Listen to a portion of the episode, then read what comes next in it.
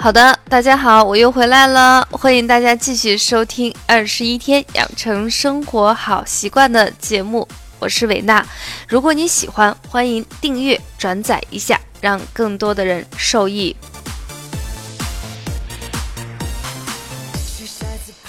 今天我们想分享的话题是关于情绪，啊，关于压力。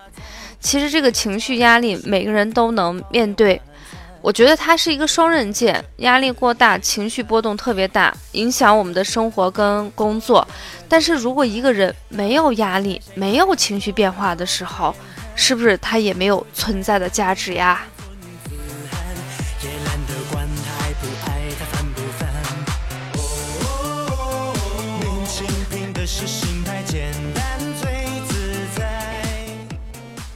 那我们老话有一句话，说是病由心生，不生气就不会生病，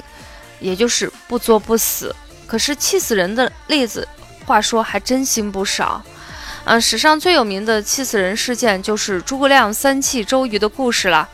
当然，也有史学家称，嗯，周瑜并不是被诸葛亮气死的，是因为突发了心梗。可是不管怎么样，啊，周一字之死呢，说明生气对我们身体的健康甚至生命都有最大的影响。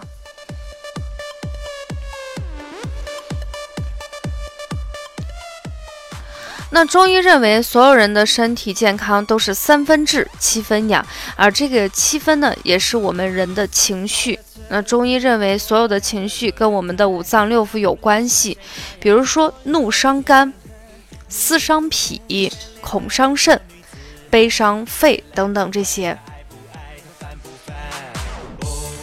那也是在两三年前，我曾经有一段时间特别困惑，我想搞清楚到底是生理决定心理呢，还是心理决定生理？所以专门在北京中科院进行学习心理学。其实，在学习的过程中，通过西方的一些心理学跟我们中医传统文化的一些结合，其实我后来越来越发现一个问题，就是心理跟生理本来就是同根而生的孪生兄弟，很难分清到底是谁先谁后的道理。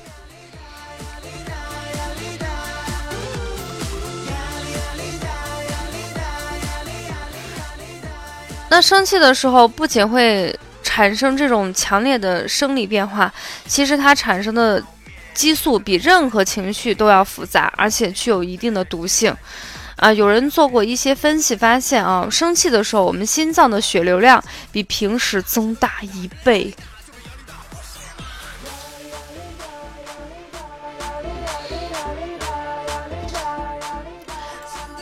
生气的时候，心脏的收缩能力增强，心跳加快。大量的血液涌向心脏，心脏呢需要加倍的去工作。这时候你就会发现心律不齐、心肌缺血、胸闷气短，甚至诱发心绞痛和心肌梗塞。当然，有的人会说，我看到美女或帅哥的时候，哎，我也心跳会加速呀。那为什么不会出现这种问题？其实是因为诱发的因素是良性的还是恶性的啊？关键是看美女、看帅哥的时候，你心情好呀，你并没有生气啊。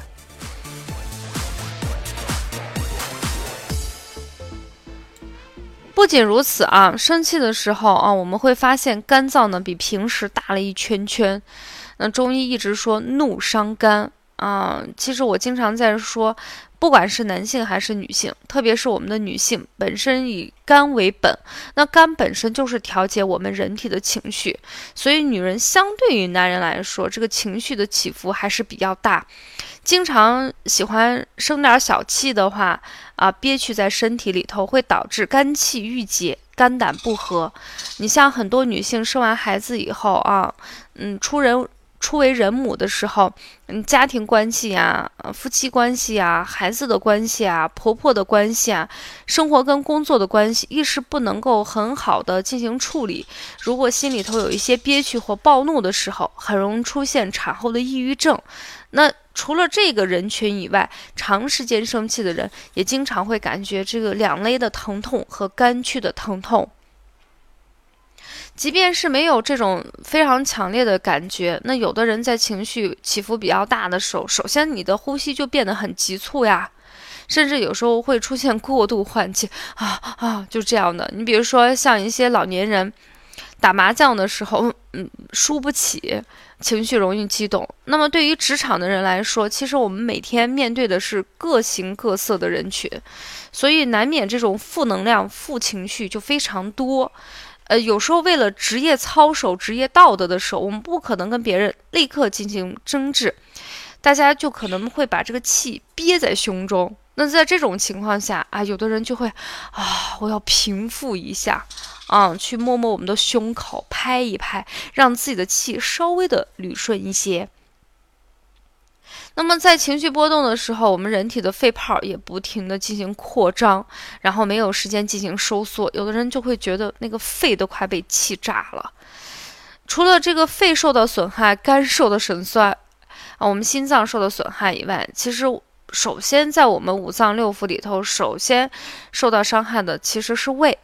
嗯，因为这个胃对情绪的把控其实优先于其他脏腑。当你生气的时候，胃部的血流量会迅速的减少，供血不足，胃那个蠕动的时候就会发现很困难，它就会罢工。那么在生气的时候，还会引起交感神经的兴奋，导致我们。啊，胃肠血流量降低啊，蠕动减慢，食欲不振，引起一个肠胃功能的紊乱，或者是胃溃疡。所以在现实生活中，我们会发现很多人哈，这种脾胃疾病不一定是跟你三餐不定有关系，嗯，其中百分之七十左右的是跟你的情绪，比如说你经常生闷气啊，经常暴怒呀，经常憋屈啊。啊，没有及时的把我们这个情绪疏泄出去，啊，就会导致我们这个胃肠功能的紊乱，你就会出现不想吃饭，吃完饭以后很难消化，可能早上吃了一个包子，中午呃打一个嗝啊，早上那个包子是什么馅儿的，周围人都知道了，这个消化功能下降，有的人还会出现一个急慢性的胃出血，所以在这种情况下，改善你三餐并不是起到主要的作用，而是你要想想一下。啊，平时你自己的情绪把控的啊怎么样？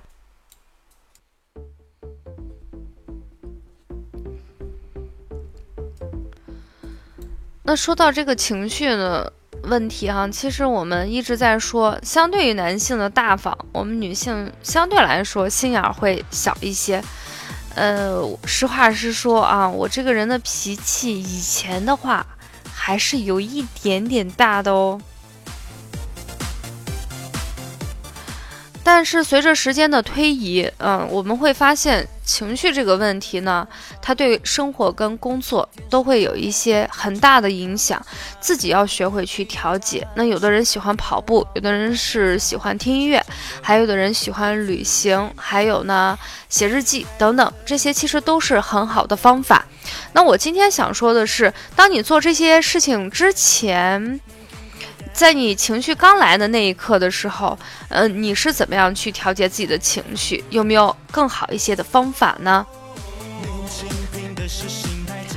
当然是有的，嗯，因为大家都有一个经验，就是事情真摊到自己头上的时候，你跟我说那些大道理，我都懂，我可能比你还懂得更多，但是当时我就是特别生气啊，我就是很想发火呀，我就想哭一下。你叫我忍，让我做一个很有涵养的人，我觉得真的有点瞎扯淡呀。其实我想给大家分享的是，我们每一个人呢不是圣人，我们可能会在工作中跟生活中会遇到一些特别憋屈的事情。那我一直认为，把这个气儿给它正常的、合理的、有效的疏泄出来，比憋在里头。啊，会更好一些，因为我们在现在会发现很多女性的乳腺疾病啊、子宫疾病，包括男性也会出现乳腺疾病，大部分都是这种人，都是全心全意为别人服务，把所有的吃苦耐劳，把所有的憋屈，特别是特别特别多的憋屈，全藏在自己的心里头，搞的是自己一生啊的病，影响了自己的工作，更影响了自己的家庭。所以在这种情况下，我一般是这样的，就是当不好的情绪来临之前的时候，我会给自己十到十五分钟的时间，在这时间里头，我好好的去感受这个情绪，因为我真的觉得自己特别难受，特别想哭，我不妨就哭出来呀。那我们的男同学呀，或者是男同事，觉得呀，我一个男生，我哭出来，我会被人鄙视，被人嘲笑。那我建议你在你的家里头。或者是你在你觉得比较合适的一个安全房里头，给自己十到十五分钟的时间，好好的去发泄一下自己正常的情绪。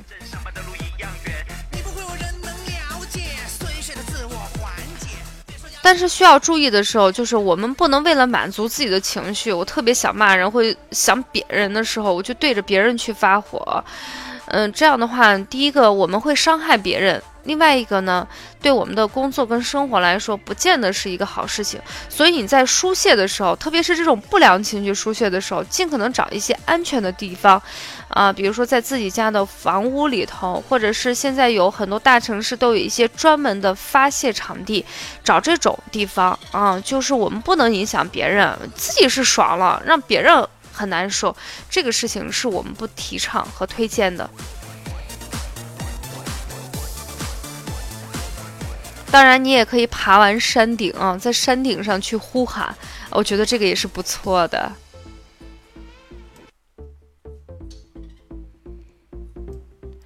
嗯，我自己是在家里头有一个房间，就是我给我的老公还有孩子说了，如果今天心情不好的时候，我会给他们说，我要在里头待上十分钟，这十分钟谁不要找我，我在里头可以虐待我的枕头啊，可以虐待我的被子。总之，我会把这个情绪发泄出去的啊，绝对不会憋在心里头，让自己难受。嗯，我记得有一次好像出差在外，嗯，具体遇到什么事情我已经回忆不起来了。当时特别伤心，就觉得自己这个天寒地冻的，别人可以在家里头跟家人取暖，为什么我这么苦逼的要出差呢？天又冷，人情又淡，还遇到了一些现在也搞不清楚为什么难受的一些事情。所以我记得那次我拖着行李箱一到飞机上，哇，那个飞机刚一动的时候，哎呀，我那个眼泪刷刷刷。就往下流，当时真的好难受啊！现在记不起来为什么难受了。哦，我记得那次在飞机上，空姐都不敢找我说话，嗯，吃饭的时候也不敢问我，就一直给我递那个纸巾，然后我就一直借着纸巾抹眼泪儿。旁边的那个就是是呃，旁边那个座位的不知道是先生还是女士，我估计那天都不敢上厕所吧，觉得这个女士这么受伤心，应该是。应该稍微的关爱一下他，但是我真的当时很难受呀，我那个眼泪就跟河似的，嗯，毫不留情的就流出来。但是等哭完以后，下了飞机以后，再想挤出眼泪，好像已经挤不出来了。然后那时候就自己觉得，好像通过了这种发泄以后。感觉好像就是身体没有那么累了，心里没有那么累的，也没有觉得自己好像有受了多大的委屈，也不至于是这样，啊，那我觉得啊，现在的这个不至于，其实是因为当时及时的疏泄了。哦，我记得有一个人说了一句话，我特别欣赏他，他说眼泪是身体不能够承受的那部分，所以该哭的时候。就可以哭一下了。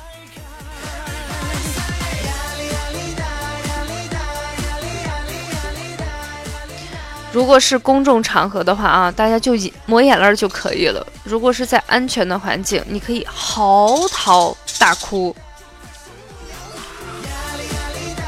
我记得有一次我跑到那个山顶嚎啕大哭，还对着那个山在呼喊：“我来了！”结果对面有一个人也喊。我来了，哎呦，我觉得还蛮有意思的。那对于情绪这个问题，我觉得男士应该比女士更加的重视，因为你们的压力会大，而且你们会碍于很多事情啊，比如面子啊等等，所以建议你们找一个安全的地方，只要不伤害别人的利益，不影响别人的生活。你不要把自己老当做一个大人领导等等，哎，你让自己稍微的回归一下自我，让自己的情绪做回主。